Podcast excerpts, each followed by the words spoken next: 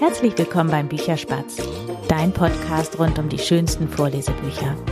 Ja, das ist jetzt die erste Folge im neuen Jahr, die 60. Folge insgesamt und diese Zahlen hauen mich selber immer noch ein bisschen um. Als ich im April ist es gewesen, mit dem Bücherspatz angefangen habe, habe ich, ich weiß nicht, womit ich gerechnet habe, aber 60 Folgen, ich weiß nicht. Also ich finde das einfach wahnsinnig viel. Ich finde es wahnsinnig schön. Ich freue mich da jedes Mal selber drüber. Ich freue mich vor allem immer über dieses ganz, ganz tolle Feedback, was ich ganz oft bekomme. Wenn du ähm, mir zum Beispiel auf Instagram folgst, hast du vielleicht gesehen, dass ich vor ein paar Tagen ein total schönes Kompliment gepostet habe. Also ich habe mich da riesig drüber gefreut und einige Kommentatoren darunter auch. Und zwar ich lese es mal ganz kurz vor, weil ich es wirklich so, so schön finde. Caroline Müller hat mir nämlich geschrieben, mein Sohn wünscht sich immer wieder, die Beere zu hören. Wir machen es uns bei dem schlechten Wetter gemütlich mit Spielen, Malen, Kneten und mit deiner Stimme. Ja, und ebenfalls auf Instagram hatte ich gepostet an Silvester, dass nur noch drei Abonnenten fehlen zu der Abonnentenzahl von 1300. Die drei sind an Silvester selber nicht mehr dazugekommen, aber in den nächsten Tagen mittlerweile hat der Bücherspatz 1312 Abonnenten, auch eine Wahnsinnszahl, über die ich mich so riesig, riesig freue. Und worüber ich mich ebenfalls freue, das sind drei ganz tolle Fünf-Sterne-Bewertungen bei Apple Podcasts. Und da habe ich auch eine ganz, ganz große Bitte an dich. Wenn dir der Bücherspatz gefällt, wenn du regelmäßig und gerne die Folgen hörst, dann gib doch auch du mir bei Apple Podcasts beziehungsweise dem Bücherspatz bei Apple Podcasts eine Bewertung. Wie gesagt, das ist zum einen Ansporn für mich, aber auch anderen werden Podcasts mit vielen Fünf-Sterne-Bewertungen einfach eher angezeigt. Das heißt, ähm, ja, je mehr Bewertungen es gibt, umso mehr Eltern erfahren eben auch auf diesem Wege von dem Bücherspatz und können dann wiederum ihre Kinder zuhören lassen, sich selber inspirieren lassen von den Büchern, die ich vorstelle und ja, das wäre mir einfach eine riesengroße Freude. Und das Wort Ansporn ist auch eine super gute Überleitung zu der Folge von heute. Ich habe mit Sarah Motzek gesprochen. Sie ist die Autorin von Emi und der Süßigkeitenräuber und sie hat Emis Welt als eine ganze Bücherreihe angelegt. Und ich habe mit ihr darüber gesprochen, ähm, ja genau, was sie eben anspornt, wie sie überhaupt auf die Idee gekommen ist, das Buch zu schreiben. Sie hat auch noch ein anderes Projekt, nämlich die Wortsalatgeschichten. Darüber sprechen wir auch. Und genau, jetzt teile ich einfach dieses Gespräch mit ihr und wünsche dir dabei ganz, ganz viel Spaß. Hallo Sarah, schön, dass du dir Zeit nimmst jetzt für unser Gespräch. Ich freue mich da total drauf. Hallo Berit, ja schön, dass ich dabei sein darf. Ich freue mich auch sehr. Dann fände ich das total klasse, wenn du dich vielleicht einmal ganz kurz vorstellst und uns dann auch erzählst, wie du überhaupt auf die Idee gekommen bist, ein Kinderbuch zu schreiben. Ja, gerne. Also mein Name ist Sarah Mrotzek. Ähm, ich bin 38 Jahre alt und wohne im Rheinland. Vom Hauptberuf bin ich Personalerin in einem amerikanischen Konzern und ähm, ja, die Idee, ein Kinderbuch zu schreiben, kam ja eigentlich in meinem ähm, Studium, in meinem MBA-Studium, was ich vor ein paar Jahren gemacht habe. Äh, da gab es einen Kurs, wo quasi die Aufgabe war, ein, ein Unternehmen zu pitchen, so ein bisschen wie bei Die Höhle der Löwen. Und äh, jeder sollte sich eben was ausdenken, was man machen möchte. Und ich habe mich halt gefragt, was würde ich wirklich mal richtig gerne machen, äh, wenn ich könnte. Und dabei kam dann die Kinderbuchreihe Emis Welt heraus. Das heißt, das Ganze steht schon seit ein paar Jahren? Ja, also die Idee steht seit 2017. Da hatte ich die Idee. Und dann ähm, aber noch nicht richtig die Zeit gefunden, äh, damit zu starten. Und als ich dann wusste, wir bekommen ein zweites Kind und ich äh, werde mir ein Jahr Elternzeit nehmen, habe ich mir gedacht, so jetzt ist irgendwie die Chance, wo ich mich, ja, wo ich mir so ein bisschen ähm, Zeit schaffen kann, um, um das Thema jetzt auf die Straße zu bringen und tatsächlich auch in, in die Realität umzusetzen. Also es, es ruhte zwischendurch, aber es ist nie ganz aus meinem Kopf verschwunden. Und dann in der zweiten Elternzeit habe ich gesagt, so jetzt mache ich das und habe auch vorher allen erzählt, ich werde ein Kinderbuch schreiben, ähm, um mir da selbst so ein bisschen die, die Erwartungshaltung so zu schüren. Ja, und am Ende habe ich es auch geschafft. Ja, das ist lustig. Das habe ich jetzt schon mehrfach gelesen und auch gehört, dass das eigentlich ein ähm, ganz guter Impuls ist, sich selber zu sagen, was man vorhat, beziehungsweise das auch einfach mal rauszuposaunen und ähm, dann setzt man das eher in die Tat um. Mhm, ja, genau. Bei mir hat es auf jeden Fall gut funktioniert, weil ich dann so diesen Ehrgeiz entwickle, es auch wirklich schaffen zu wollen. Du hast jetzt eben schon gesagt, du hast das auch an dem, im, im Studium schon als diese Reihe angelegt und da steht ja auch in dem, ähm, ich glaube hinten, ne, auf dem Klappentext drauf, Emis Welt und das wird eine Kinderbuchreihe. Hast du tatsächlich schon so viele Ideen, dass du das als Reihe anlegen konntest? Also das fand ich jetzt einfach so ich sag mal einfach ungewöhnlich, weil meistens ähm, gibt es ein Buch und dann ergibt sich irgendwie, ach, ich mache noch mal eine Fortsetzung und mache noch ein zweites und ein drittes. Und ähm, du sagst jetzt so von vornherein schon, das wird eine, eine ganze Kinderbuchreihe. Ja, genau. Ich habe das, das war von Anfang an in meinem Kopf so drin. Ich habe das gar nicht als so außergewöhnlich empfunden, aber vielleicht, weil ich einfach vollkommen ohne Erfahrung und unbedarft daran gegangen bin. Und eine Kinderbuchreihe aus dem Grund, weil ich gerne, ich möchte ja ich möchte ja Mädchen zeigen und auch Jungs, aber ne, der Fokus ist eben, dass Mädchen sehen können, äh, sie können alles schaffen, was sie wollen. Sie müssen nicht Geschlechterstereotypen entsprechen, sondern eben Mädchen sind genauso stark und Mädchen können alles werden, was sie werden möchten. Und da möchte ich einfach in jedem Buch irgendwie einen anderen Beruf reinbringen. Wie im ersten Band ist es jetzt eben, dass unsere Heldin Emi auf eine Polizistin trifft und ich möchte in den Büchern nicht so den Zeigefinger erheben und, und das so, so belehrend rüberbringen, sondern ich möchte einfach eine lustige Geschichte erzählen, wo unsere Heldin Emi aber immer auf eine Frau in einer bestimmten Situation oder einem bestimmten Beruf trifft. Und um diese Botschaft rüberzubringen, war es für mich irgendwie klar, das kann ich nicht in einem Buch machen, ähm, weil ein Kinderbuch für die Zielgruppe kann ja auch nicht zu lang sein. Da kann ich nur eine Geschichte erzählen. Aber ich möchte eben ganz viele Geschichten erzählen, damit die Kinder sehen, das alles und noch viel mehr steht mir offen und sind Möglichkeiten für mich. Und deswegen war es von Anfang an in meinem Kopf eigentlich so als Reihe, wo eben in jedem Buch Amy irgendwas anderes wieder kennenlernt. Hast du denn schon Ideen für die anderen Berufe, sag ich jetzt mal? Ja, ich habe schon ein paar Ideen, aber noch keine fertige Geschichte dazu. Ich habe schon ähm, ein paar Ideen mal so angefangen, aber irgendwie fehlte mir noch so, mir fehlte noch so die die zündende Inspiration, so wie ich es beim ersten Buch hatte. Da hatte ich irgendwie die Idee und ich konnte das ziemlich schnell auch die Geschichte erstmal den ersten Entwurf so runterschreiben. Und jetzt habe ich da quasi gerade ein paar andere angefangen, äh, aber ich bin noch nicht so noch nicht den Abschluss richtig gefunden. Aber ich habe schon eine Idee, was der Beruf im nächsten Buch sein wird. Aber das kann ich leider jetzt noch nicht verraten. Ach, schade.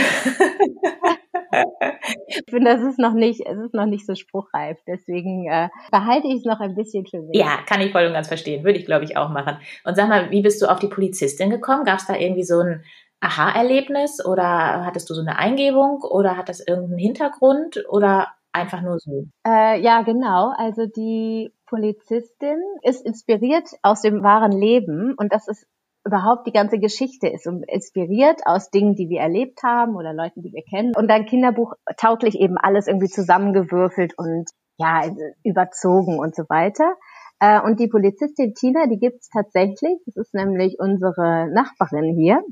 Und die, ja, das finde ich einfach äh, so, so toll. Das ist so eine tolle, selbstbewusste äh, junge Frau.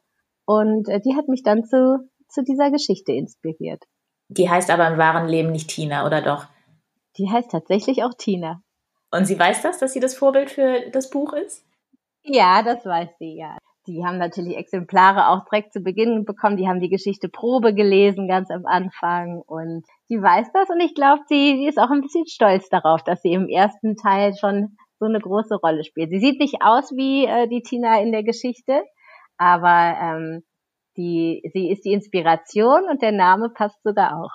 Ach, ich kann mir schon vorstellen, dass das ein schönes Kompliment ist, wenn man selber ähm, ja so die Vorlage sozusagen für so ein Buch war oder ist.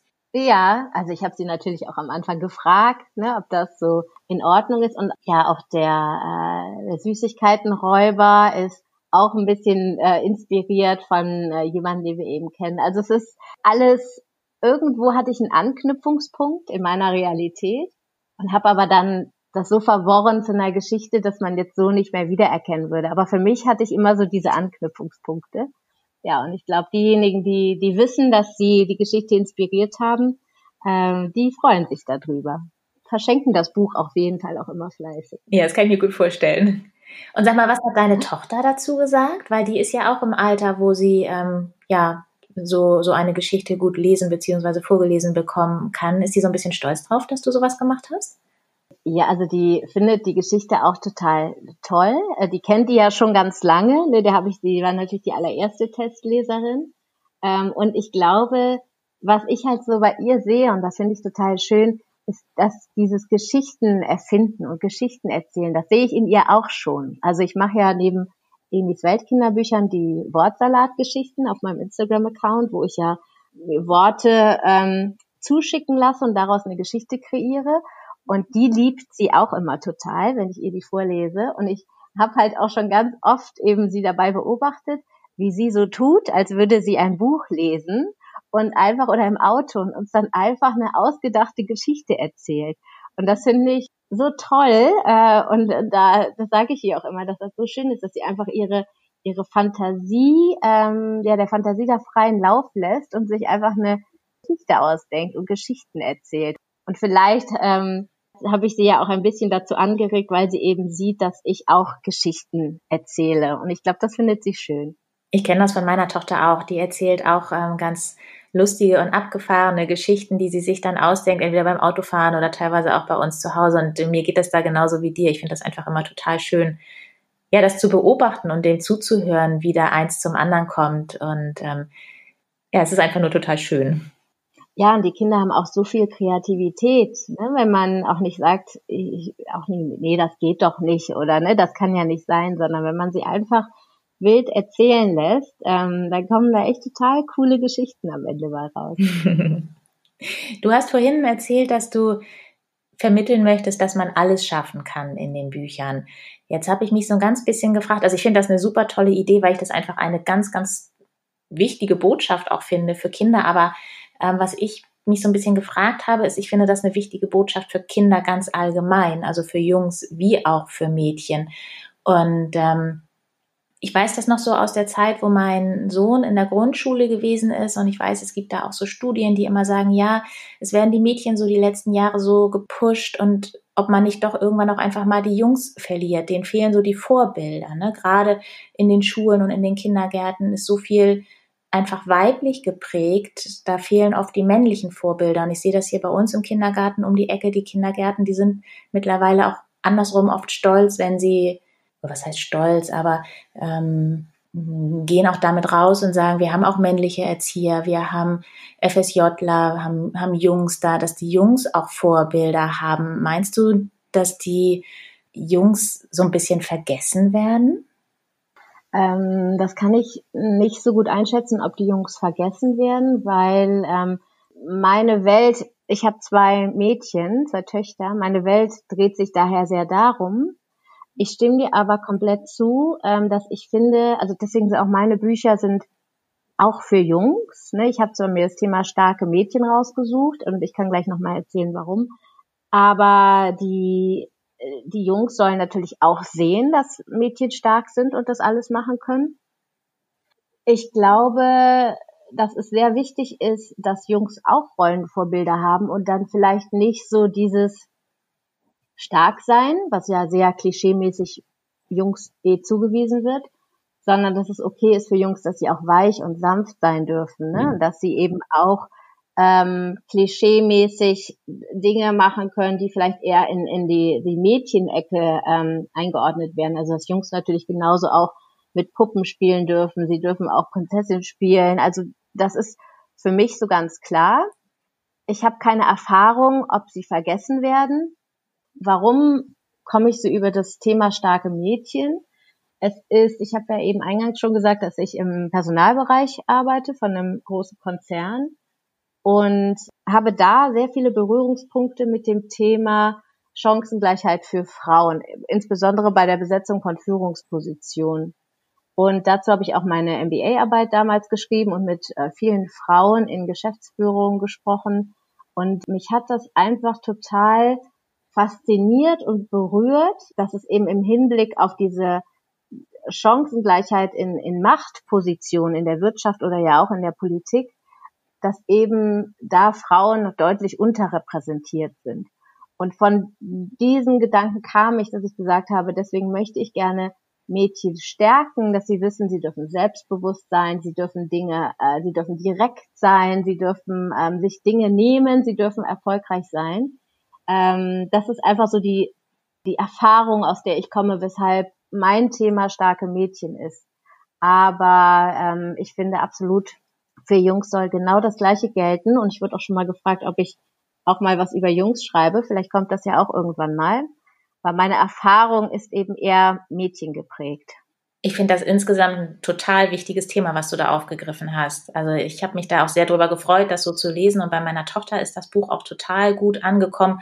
Ob das jetzt aufgrund dieser starken Mädchengeschichte gut angekommen ist, kann ich natürlich schwer sagen. Aber ich finde es insgesamt einfach ein ganz, ganz wichtiges Thema. Ja, das freut mich, danke. Und ich glaube, bei den Kindern, denen gefällt einfach auch die Geschichte. Das ist ja auch so mein Ziel. Ich möchte ja gar nicht so belehren in dem Buch. Ich will gar nicht so sagen, und die, was ist jetzt die Moral von der Geschichte? Ich möchte einfach ein Geschichten erzählen, wo es ganz normal ist, dass äh, der Papa sich eben auch zu Hause um, um Kinder und Haushalt kümmert, genau wie die Mama und ähm, wo es ganz normal ist, dass auch die starken Rollen in dem Buch eben äh, mit Frauen besetzt sind, ohne das jetzt als so, so eine Besonderheit herauszustellen, sondern ich will einfach die Geschichten in, in so einer Welt erzählen, in Emis Welt eben. Mein Mann sagte so spontan, ihn erinnert äh, die nicht die Geschichte, aber die Aufmachung so ein bisschen an die Conny-Bücher. Hast du das schon mal gehört? Äh, nicht, dass die Aufmachung daran erinnert, sondern nur, ähm, dass es eben ja auch eine Kinderbuchreihe über ein Mädchen ist. Und ja, also ich, ich glaube, dass meine Kinderbuchreihe anders ist, weil sie eben die, die starken Frauen ähm, oder weil die eine größere Rolle in den Geschichten spielen. Und die Gemeinsamkeit, die beide haben, denke ich, dass es, dass es Geschichten sind mit einem Mädchen in der Hauptrolle, eben einmal Amy und einmal, einmal, einmal Conny. Conny. Genau. Wann hast denn du die Geschichte so geschrieben? Du sagst ja nun selber, du hast zwei Töchter, die beide noch, ich sag jetzt mal, relativ klein sind. Wie hast du die Zeit gefunden, das zu schreiben? Wie und wann? Ja, äh, das ist eine gute Frage. So manchmal rückblickend frage ich mich das auch. Also meine Töchter sind vier und ein. Und dann kam in diesem Jahr ja auch noch Corona dazu und der Lockdown, also alles sowieso irgendwie anders als geplant. Ich hatte einfach so eine Lust, diese, ja, dieses Buch zu verwirklichen. Und ich fand es so wichtig, irgendwie, dass diese Botschaft auch in die Welt zu tragen, dass ich sehr, sehr viel von meiner ähm, in Anführungsstrichen freien Zeit dafür verwendet habe. Also ich habe immer daran geschrieben, wenn die Kinder geschlafen haben. Das war ähm, in den ersten Monaten noch der, der Mittagsschlaf und dann jetzt meistens abends eigentlich. Also genau, in der Elternzeit habe ich eigentlich die meiste Zeit abends dran geschrieben oder tagsüber, wenn die Große wieder in die Kita gehen durfte und die Kleine geschlafen hat, dann auch. Und ja, so das Schreiben ging dann eigentlich relativ schnell. Was halt super viel Arbeit war, war das Ganze drumherum, weil ich selbst veröffentliche, ohne an einen Verlag gebunden zu sein. Und äh, das sind, also war mir vorher gar nicht bewusst, wie viel Arbeit das eigentlich ist. Und so habe ich halt schon einfach sehr, sehr viel meiner freien Zeit am Abend ähm, oder tagsüber in dieses Projekt rein investiert. Du hast es jetzt gerade schon gesagt, du bringst das Buch selber raus. Was war da so der Hintergrund, das so zu machen? Mhm. Am Anfang habe ich erstmal recherchiert, was gibt es überhaupt für Optionen, ein Buch zu veröffentlichen. Ähm, was sind so die Vor- und Nachteile? Ich habe es nie über einen Verlag versucht, ähm, weil ich zum einen eben gelesen hatte, es ist äh, sehr schwierig, von den Verlagen da äh, gesehen zu werden und dann auch genommen zu werden. Und zum anderen war es mir aber wichtig, ich wollte gerne das Buch genau so herausbringen, wie, wie ich es mir vorgestellt habe. Also ich wollte gerne, dass die Figuren so aussehen, wie ich sie mir vorgestellt habe und dass eben niemand jetzt mein Manuskript nimmt und noch irgendwas daran ändert. Also es war mir sehr wichtig, dass ich mein Produkt, so wie ich es mir vorstelle, äh, auf den Markt bringe. Und da schien mir dann die beste Option, dass ich es eben selbst mache Und ich muss sagen, das macht mir auch sehr viel Spaß, weil ich komme ja auch aus einem wirtschaftlichen Bereich und das Unternehmerische daran, eben von Druckerei finden, Illustratorin finden, Marketing-Ideen, Vertriebswege äh, mir erschließen. Das ist alles unglaublich viel Arbeit, äh, aber es macht das, das macht mir auch alles Spaß. Also nicht nur die Geschichte schreiben, sondern das Ganze, was, was da noch zugehört, das Ganze drumherum, um ein Buch auf den Markt zu bringen. Das macht mir super viel Spaß. Und dann habe ich gedacht, äh, also ich hatte eh ein Interesse dran, habe ich gedacht, komm, ich versuche das jetzt so. Ja, und dann, deswegen habe ich mich für diesen Weg entschieden. Ich finde das ganz lustig. Ich habe das schon mal gehört, diesen Punkt, ähm, ich möchte das genauso umgesetzt haben, wie ich mir das gedacht habe. Ich weiß jetzt gar nicht mal, wer das schon mal gesagt hat, aber das habe ich schon mal gehört, dass das mhm. der Grund ist, das Buch ähm, ja selber rauszubringen. Ja, ich habe auch eben gedacht, ich kann mir das gut vorstellen, so mit deinem Hintergrund, mit MBA-Studium aus dem Wirtschaftsbereich, das hilft dir, glaube ich, an der einen oder anderen Stelle, oder? Äh, ja, ich glaube, ich glaube auch, also ist nichts, was niemand sich irgendwie anlernen, was man lernen kann oder aneignen kann. Aber ich glaube, es hilft, weil ich, glaube ich, gewisse Strukturen kenne, wenn es jetzt darum geht, einen Businessplan aufzusetzen, wobei ähm, ich da auch Hilfe bei hatte, oder einfach eben sich anzuschauen, was sind die Kosten und einfach, ich möchte schon wirtschaftlich sein in dem, was ich tue. Also es ist ein absolutes Herzensprojekt, ähm, aber ich möchte nicht am Ende ja mit, mit einem negativen Betrag rausgehen, sondern ich möchte eben schon auch einen Gewinn erwirtschaften, was ja erstmal das Hauptziel der meisten Unternehmen ist das hilft mir schon, wo ich natürlich überhaupt nicht, ähm, also gar nicht vorbereitet war, gar kein Wissen hatte, war den ganzen Buchmarkt zu verstehen. Also da, glaube ich, sind Leute im Vorteil, die in diesem Markt schon mal irgendwie gearbeitet haben oder da Erfahrung haben. Aber wie überhaupt es von der Idee bis zum Buch in der Buchhandlung kommt, da hatte ich halt gar keine Erfahrung. Das musste ich mir alles anlernen, anlesen. Und da hat mir aber auch sehr der Austausch mit anderen Autorinnen oder auch Verlagen auf Instagram geholfen. Ähm, das ist echt eine ganz, ganz tolle Community und ähm, das ist so unterstützend. Man gibt sich gegenseitig Tipps, äh, hilft sich, baut sich auf, wenn irgendwas nicht so geklappt hat. Und ähm, ja, also diese Lücke habe ich mir da eigentlich mit der Instagram-Community so geschlossen. Wie schön. Hast du über die auch deine Illustratorin gefunden? Weil du hast es ja nicht selber illustriert. Du hast ja ähm, die Geschichte zwar geschrieben, was heißt zwar geschrieben, klingt jetzt, klingt jetzt so negativ, aber du hast ähm, jemanden gesucht, der dir die Geschichte illustriert. Genau, ähm, so gut kann ich leider nicht zeichnen und mir war es wichtig, dass es wirklich ein sehr professionelles Buch ist, ne, das einfach so, wenn du es jetzt seh sehen würdest im Buchhandel, dass es jetzt genauso aussieht wie ein Verlagsprodukt. Das war mir also die Qualität äh, ist mir total wichtig. Und da habe ich auch am Anfang, als ich recherchiert habe, also ganz zu, zu Beginn des Jahres, wo ich mich so langsam rangetastet habe, habe ich einfach äh, ganz klassisch eine Internetsuche gestartet und habe Kinderbuchillustratorin gesucht. Damals war ich noch gar nicht auf Instagram, weil ich war auch privat nie auf Instagram. Ähm, das äh, war gar nicht, es kam mir gar nicht in den Sinn, ähm, da zu suchen, wobei ich glaube, dass man da auch tolle Illustratoren finden würde. Aber ich habe einfach klassisch im Internet gesucht, ähm, hatte dann mehrere gefunden, wo mir der Stil äh, total zugesagt hat, habe sie dann angeschrieben und äh, die Sabine, mit der ich die äh, Kinderbuchreihe Emis Weltjahr mache, Sabine Marie Körskin, die ähm, ja, hat, also die Illustrationen haben mir total gut gefallen und dann war auch der erste Kontakt so sympathisch, dass ich irgendwie direkt das Gefühl hatte, ja, das funktioniert. Und ich glaube, wenn ich dieses Projekt starte und das Buch auf den Markt bringen ähm, werde, dann kann ich mir ja die Partner aussuchen, mit denen ich das zusammen mache. Und ich finde es so wichtig, dass man dann mit Menschen zusammenarbeitet, wo nicht nur die, die Arbeit einen anspricht, die Qualität der Arbeit stimmt, aber wo es auch menschlich irgendwie passt. Und das Gefühl habe ich bei Sabine auf jeden Fall. Und habe es auch nicht bereut. Das klingt gut. Ja, ich finde auch immer, das ist sehr, sehr wichtig, dass man sich auch ähm, ja auf der menschlichen Ebene irgendwo sympathisch ist. Dann lässt sich einfach besser zusammenarbeiten. Ja, genau, weil es geht eben auch nicht immer alles nach Plan und man äh, oder man ändert was. Ne? Und das ist, es ist ja eben nicht so, also bei mir war es nicht so, dass ich mein Manuskript geschickt habe, dann wurden die Zeichnungen gefertigt, fertig war sondern das ging hin und her und im Kreis. Ne? Und ähm, ja, dann finde ich es einfach total wichtig, dass man sich sympathisch ist, dass man sich versteht. denn dann, ja, dann, dann macht das Ganze Spaß. Und ich möchte eben den Spaß an der Sache haben. Ähm, ja, sonst müsste ich das, also könnte ich das auch machen, aber mir ist eben wichtig, dass ich an meiner Arbeit grundsätzlich auch immer Spaß habe.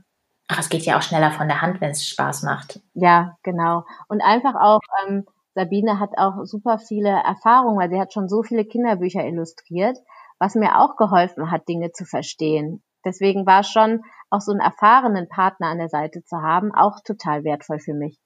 Wie muss ich mir denn die Zusammenarbeit überhaupt vorstellen? Du hast ja ungefähr eine Idee, denke ich mal, im Kopf gehabt, wie das Ganze aussieht. Hast du ihr ähm, gesagt, was du so im Kopf hast, wie die Figuren aussehen? Oder hat sie erstmal nur die Geschichte gesehen und ganz frei illustriert und du hast dann, weiß ich nicht, gesagt, das gefällt mir, das gefällt mir nicht so richtig? Also wie funktioniert sowas?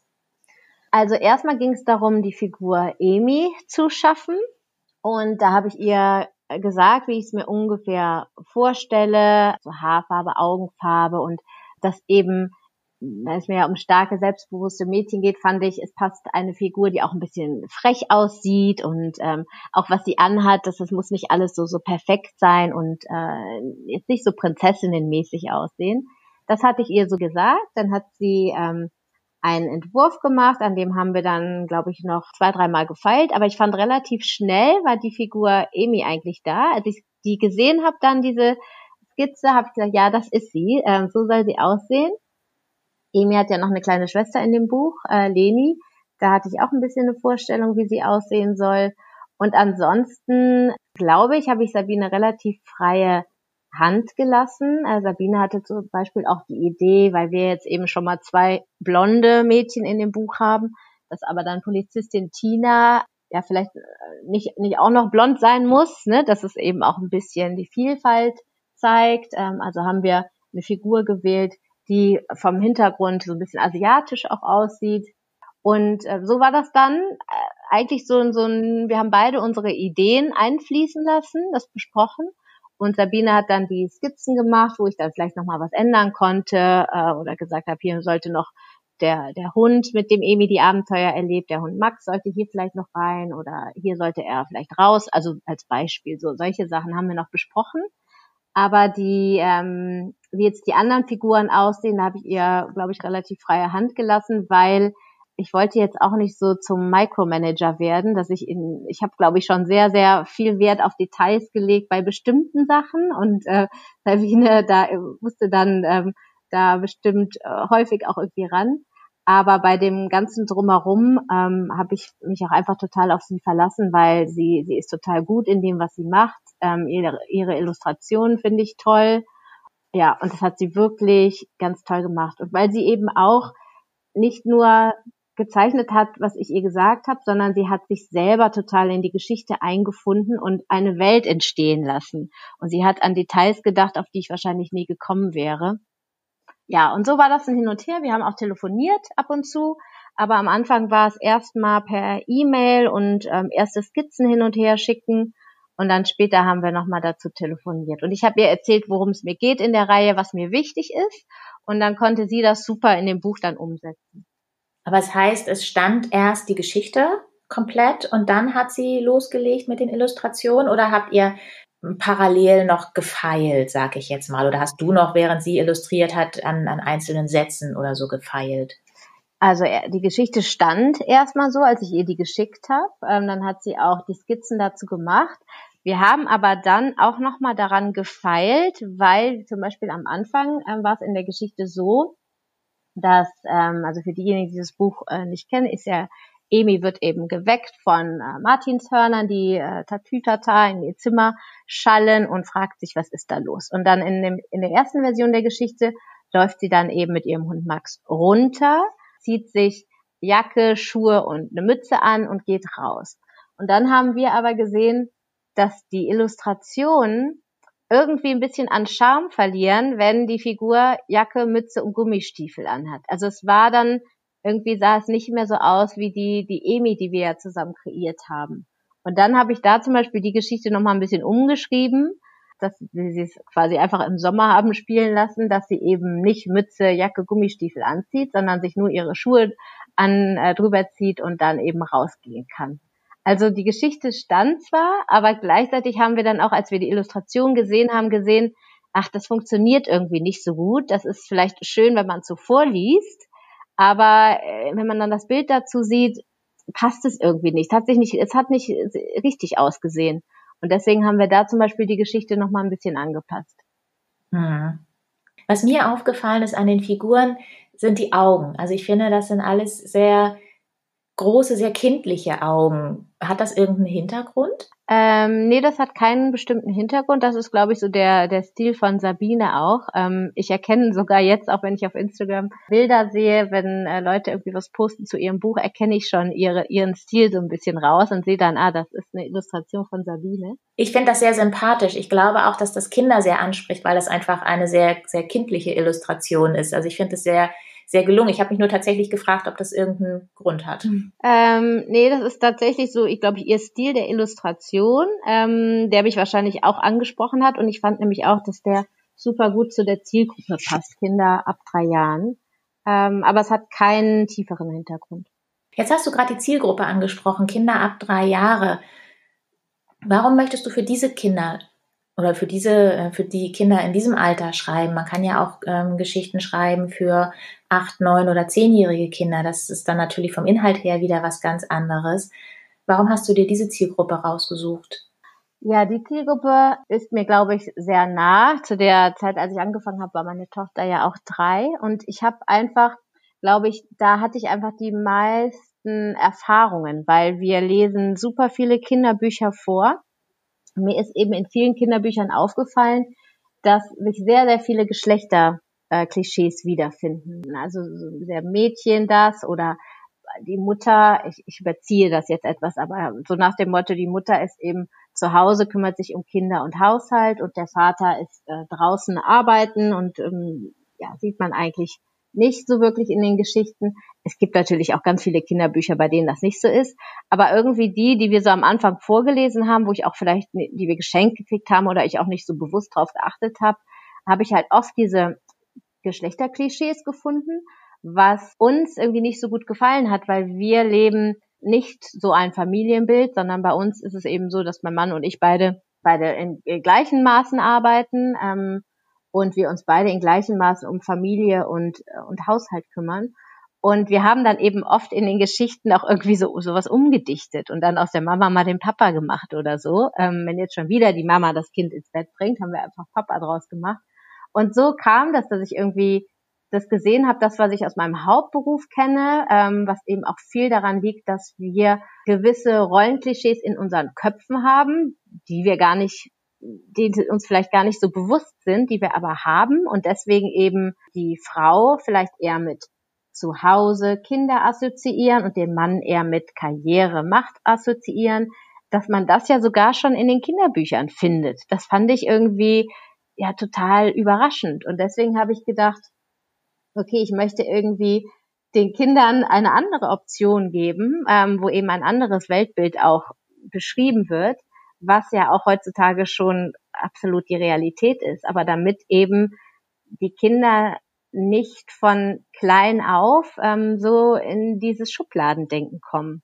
Und deswegen habe ich mir diese Zielgruppe ausgesucht, weil sie mir einfach auch am nächsten ist und ich viele Kinderbücher hier habe, die für diese Zielgruppe eben da sind, wo mir das aufgefallen ist mit den Geschlechterklischees. Und dann hast du dir wahrscheinlich auch gedacht, je früher man damit anfängt, umso besser, oder?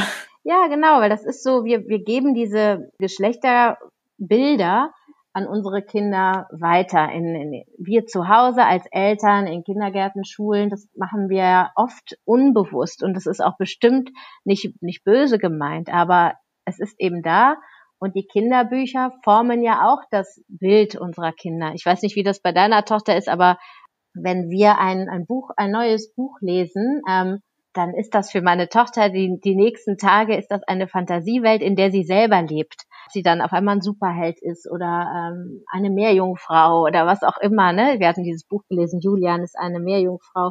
Und dann lebt sie in dieser Welt. Sie saugt das alles auf wie ein Schwamm. Und wenn wir den Kindern doch dann zeigen können, du kannst alles werden, was du willst äh, und nicht immer die gleichen Bilder, immer wieder die gleichen Bilder ähm, erzählen und mitgeben, dann habe ich gedacht, wäre das doch eine tolle Sache. Ja, ich weiß, was du meinst. Bei meiner Tochter ist das ähnlich. Also die liest neue Bücher auch ähm, mehrfach hintereinander und ähm, ich merke das dann auch. Ne? Das taucht dann in ihren Geschichten, die sie erfindet, ähm, dann auch alles irgendwo wieder auf. Ganz genau. Ich wollte dich noch eine Sache fragen, das habe ich jetzt eben vergessen zu den Illustrationen, was mir in dem Buch noch aufgefallen ist. Und zwar gibt es diese vier, ja, ich weiß gar nicht, was das sein sollen, Kobolde, Trolle, wie auch immer, also so, so kleinere Figuren, ganz süß, auch mit bunten Haaren, haben die irgendeine Bedeutung? Ja, die, ähm, die ich nenne sie die, die Trolle. Auf die Trolle ähm, werde ich tatsächlich immer mal wieder angesprochen. Die Trolle sind für mich als Autorin eine Möglichkeit, eine Fantasiewelt ein bisschen zu schaffen. Also ich will sagen, die Tatsache, dass eben Frauen in, in solchen Berufen arbeiten sollen, das soll für mich keine Fantasie sein. Das ist schon zum Teil Realität. Ich finde aber, es sollte noch mehr werden. Aber ich möchte eben, es macht mir total Spaß, was man auch an den Wortsalatgeschichten, glaube ich, sieht, Fantasiegeschichten mir auch auszudenken, wo nicht immer alles so ganz hundertprozentig korrekt sein muss. Zum Beispiel in dem ersten Buch geht ja äh, unsere Heldin Emi mit dem Hund Max dann raus und hilft der Polizistin Tina, den Süßigkeitenräuber zu finden. Emi ist in dem Buch fünf Jahre alt, was ja ne, sonst jetzt vielleicht kein fünfjähriges Kind äh, so machen würde und Süßigkeitenräuber und so weiter. Es ist für mich einfach so, es, es trägt für mich dazu bei, diese Fantasiewelt zu schaffen, indem ich eben kleine Wesen auch einführe, die wir eben äh, in unserer Realität nicht so finden. Und die Kinder finden die total toll. Die verstecken sich ja auch immer ein bisschen auf den Seiten. Die kann man suchen. Ähm, genau, das haben wir auch gemacht. Das ist äh, so, ein, so ein Ansporn. Guck mal, auf welcher oder wo auf dieser Seite finden wir jetzt den Kobold wieder? Oder wir haben Kobold gesagt oder Troll, wie auch immer. Genau, genau. Also man kann die suchen. Das ist einfach ein bisschen ähm, Spaß und eröffnet mir einfach auch bei den weiteren Geschichten die Möglichkeit, ja, vielleicht auch mal ja, in die Fantasiewelt ein bisschen einzutauchen. Ne? Das ist eben, und das ist, glaube ich, auch der Unterschied zu den Conny-Geschichten, was du ja vorhin angesprochen hast. Ähm, die spielen ja, soweit ich sie kenne, sehr in der Realität, ne? Und ähm, meine Geschichten sollen eben auch immer so ein bisschen so ein fantastisches Element haben. Du hast sie jetzt selber schon zweimal erwähnt, die Wortsalatgeschichten. Das finde ich ja auch eine super tolle Idee von dir. Du hast ja eben auch schon mal ganz kurz skizziert, wie das abläuft. Wie bist du darauf gekommen? Ja, die ähm, Idee hatte ich äh, zusammen mit meinem Mann tatsächlich. Und zwar gab es letztes Jahr im Sommer ähm, eine Kinderbuchmesse auf Instagram, Bienes Kinderbuchmesse. Und da war ich ja noch ganz neu auf Instagram und dachte, komm, ich, äh, ich mache irgendwie alles mal mit, um Erfahrung zu sammeln und ähm, vielleicht auch irgendwie Leute auf mein Buch, und, also damals gab es ja noch gar kein Buch, aber auf mein Projekt aufmerksam zu machen. Und dann dachte ich, okay, so eine Messe auf Instagram. Die Idee war eben, dass an dem Tag die, die Messeteilnehmer ähm, verschiedene Sachen in ihren Stories vorstellen und äh, Gewinnspiele gab es auch. Und dann, wenn man auf die Messe gehen möchte als Besucher, kann man quasi von Story zu Story hüpfen und sich die Sachen anschauen. Und dann habe ich so zu meinem Mann gesagt, na, es ist ja jetzt irgendwie langweilig. Ich habe ja auch noch kein Buch, was ich zeigen kann, wenn ich jetzt nur die ganze Zeit erzähle, ähm, was so meine Idee ist, was ich mache. Ich will noch irgendwie was Cooles dazu machen, wo die Leute mitmachen können. Also das ist so auch mein Anspruch bei den Sachen, die ich mache, es soll kein Selbstzweck sein, sondern ich möchte den Leuten auch irgendwie was, was geben, die sollen Spaß haben, ähm, Kinder sollen, wenn es geht, irgendwie mitmachen. Und dann hatten wir so hin und her überlegt und irgendwie kam es dann, waren wir so ja wie so ein Improvisationstheater. Und dann dachten wir, ah, eine improvisierte Geschichte. Und hatten dann so die Idee und haben es dort einfach mal ausprobiert, dass ich sage hier, ihr könnt mir Worte schicken, egal was, es muss nur kinderbuchtauglich sein, bis zu na, irgendwie einem gewissen Punkt, dann muss ich, dann schließe ich die Aktion. Und dann hatte ich beim ersten Mal bei dieser Kinderbuchmesse, ich glaube genau zwei Stunden Zeit, um dann aus den Worten, damals waren es glaube ich so um die 30, um aus diesen Worten eine kleine Geschichte zu schreiben. Und die habe ich dann am Abend der Messe live vorgelesen. Also so kam die Idee und es kam echt äh, total gut an und es hat mir auch super viel Spaß gemacht, dass dann daraufhin noch zwei weitere Wortsalatgeschichten danach entstanden sind. Dann hießen sie auch Wortsalatgeschichten. Auf der Messe hatte das noch gar keinen Namen, einfach nur improvisierte Geschichte. Und dann ähm, kam die Ursula ja noch als Illustratorin dazu und dann hat es den Namen Wortsalatgeschichten bekommen.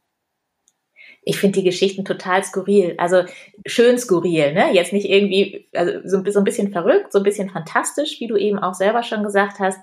Und ähm, ich finde das eine ganz, ganz wundervolle Idee. Und ich habe mich gefragt, was machst du ja mit Ursula zusammen? Hast du ja eben selber schon gesagt. Warum hast du da dann eine andere Illustratorin mit reingenommen in das Projekt? Ja. Also ich hätte jetzt so, weißt du, wenn du eh schon eine an der Hand hast, mit der du ähm, Emis Welt illustrierst oder äh, von ihr illustrieren lässt, ähm, warum also das wäre jetzt so spontan meine Idee gewesen, dann äh, spricht man die halt an, ob die das auch gleich mitmacht. Mhm. Ja, gute Frage. Also die eigentlich hatte ich gar keinen, hatte ich gar keine Illustratorin erstmal so auf dem Schirm.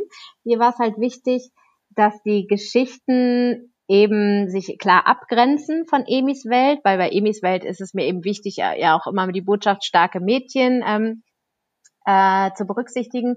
Und bei den Wortsalatgeschichten, wie du schon sagst, das sind ganz äh, skurrile, fantastische Geschichten, die, weil ich muss ja immer gucken, was, welche Wörter ich bekomme und was ich daraus mache. Und dann schaffe ich es nicht immer noch so eine Botschaft von starken Mädchen da mit reinzubringen. Also habe ich gedacht, nee, ich möchte, dass das eben separat ist. Das ist äh, einfach ein Projekt, was Spaß macht. Und die Ursula Wiedekind hat mich dann tatsächlich angeschrieben nach der ersten Aktion auf der Messe und hat gesagt, ähm, dass ihr das so gut gefallen hat. Äh, sie findet die Aktion super und ob ich mir nicht vorstellen könnte, beim nächsten Mal ähm, noch ähm, Ausmalbilder dazu zu nehmen und sie hätte total Lust, die, die anzufertigen. Also Ursula hat mich angeschrieben und ich dachte, das ist ja eine total tolle Idee, weil es ist natürlich gerade für die Zielgruppe ähm, und Wortsalatgeschichten sind vielleicht für ein bisschen ältere Kinder, aber es ist schwierig, wenn die Kinder nur hören und gar nichts dazu sehen. Also war ich total begeistert von der Idee. Und dann haben wir das ausprobiert, äh, das erste Mal im, im, im Sommer. Und dann haben wir äh, das im Herbst nochmal zusammen gemacht und planen auch es weiterzumachen, weil äh, ja, das macht super viel Spaß, das mit ihr zusammen zu machen und gibt dem Ganzen durch die Bilder einfach äh, ja nochmal noch mal wirklich ganz viel. Und die Bilder von Ursula sind ganz anders als die von Sabine, aber ich finde ihren Stil auch super schön. Also für mich ist es jetzt irgendwie ja, Wortsalatgeschichten bisher mit Ursula. Ich könnte mir auch vorstellen, ähm, das mit anderen Illustratoren mal zwischendurch zu machen. Aber äh, ich liebe die Illustration von Ursula und bin äh, super froh, dass sie mich da angeschrieben hat und dass wir das zusammen machen können. Ja, und ich kann das total gut nachvollziehen mit dieser Abgrenzung, dass das einfach ähm, eine ganz andere Sache ist. Und ich finde ihre Bilder auch total schön. Also uns hat das super gut gefallen und meine Tochter malt die auch sehr, sehr gerne aus. Mm, das ist schön, ja. Ja, das ist, ähm, die, die Wörter, die eingereicht wurden, wurden auch immer mehr. Ne? Also jetzt zum Schluss hatte ich, glaube ich, äh, an die 60 oder so, ich weiß es gar nicht mehr. Also es sind immer mehr Leute, die bei den Wortsalat-Geschichten mitgemacht haben. Daran sieht man, glaube ich, einfach, dass es gut ankommt.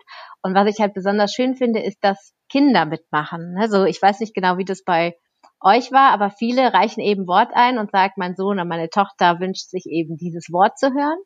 Und dann mache ich eine Geschichte draus, Ursula malt und dann lese ich die Geschichte live vor.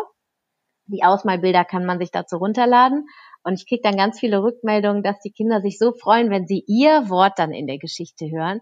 Und weißt du, so dafür mache ich das. Auch die, die Buchreihe Emis Welt Kinderbücher, diese Rückmeldung der Kinder, dass sie die Geschichte mochten. Äh, einer hat mir geschrieben, ihre Tochter sagt, sie möchte jetzt auch Polizistin werden.